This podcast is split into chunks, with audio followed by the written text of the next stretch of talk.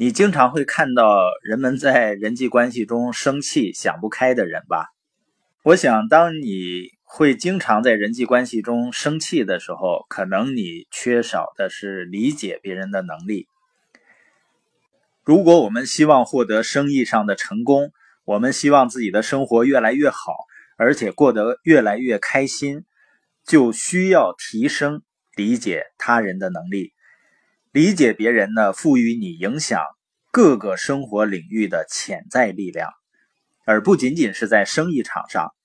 我们看一下，有个学前儿童，他的妈妈怎么说？有一天呢，我把四岁的儿子留在家里，自己跑出去倒垃圾。当我回来要进门的时候，却发现门锁上了，肯定是儿子不高兴了，是吧？我知道呢，如果坚持让儿子开门，结果将是一个小时的意志的较量。于是呢，我用悲伤的声音说：“哦，真糟糕，你把自己锁在屋里了。”门立刻就打开了。你能理解别人呢，就会对你沟通能力产生重大的影响。宾夕法尼亚大学精神病教授、内科医生戴维·伯恩斯说。要想在谈话中说服他人啊，最大的错误就是把表达自己的观点和感情视为高于一切。大多数人真正需要的是聆听、尊重、理解。一旦人们看到自己被理解了，他们就更有积极性去理解你的观点了。如果你能学会理解他人，了解他们怎么想，他们感受是什么，什么在激励他们。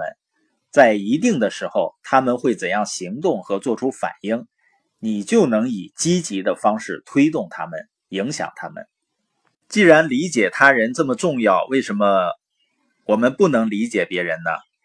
有一位律师说啊，百分之五十的争论和对抗不是因为观点不同或者无法达成共识，而是因为相互间的不理解。如果我们少一些误解，法庭呢就不会那么拥挤。暴力犯罪呢就不会那么多，离婚率呢也会大大降低，人们日常生活中的压力也会大大减少。既然理解这么有利，为什么很多人还不能够身体力行呢？第一个原因呢就是恐惧。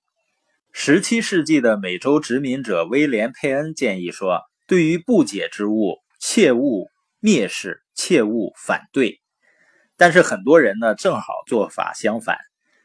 当人们无法理解别人的时候呢，通常会恐惧。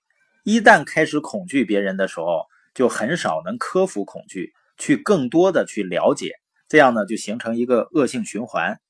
而遗憾的是呢，恐惧在工作场所中会非常普遍，尤其是员工呢对他的领导反应上面会很恐惧。而在一个健康的工作环境中呢。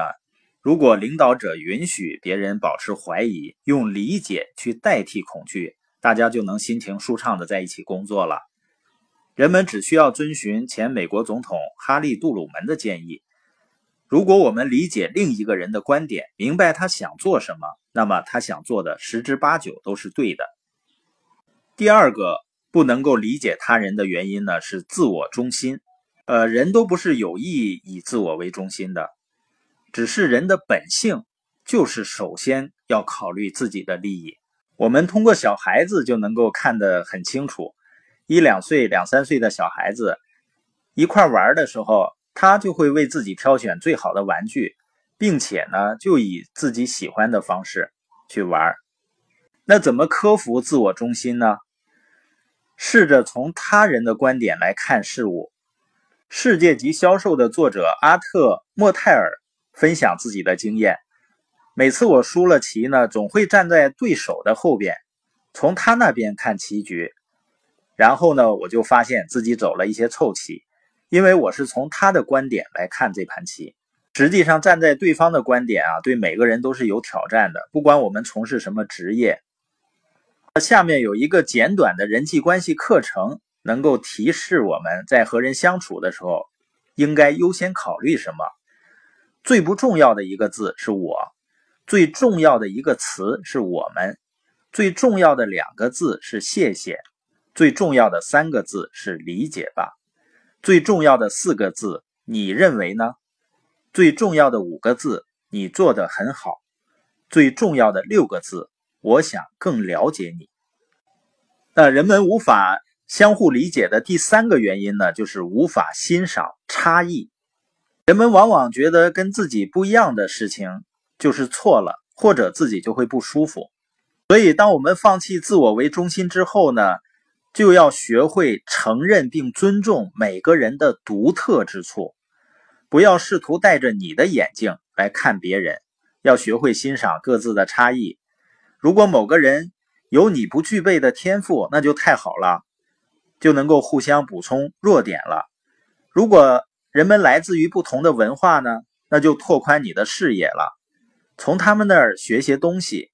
新学会的知识不仅能帮助你和人们建立联系，也有益于你和另外的人群建立联系。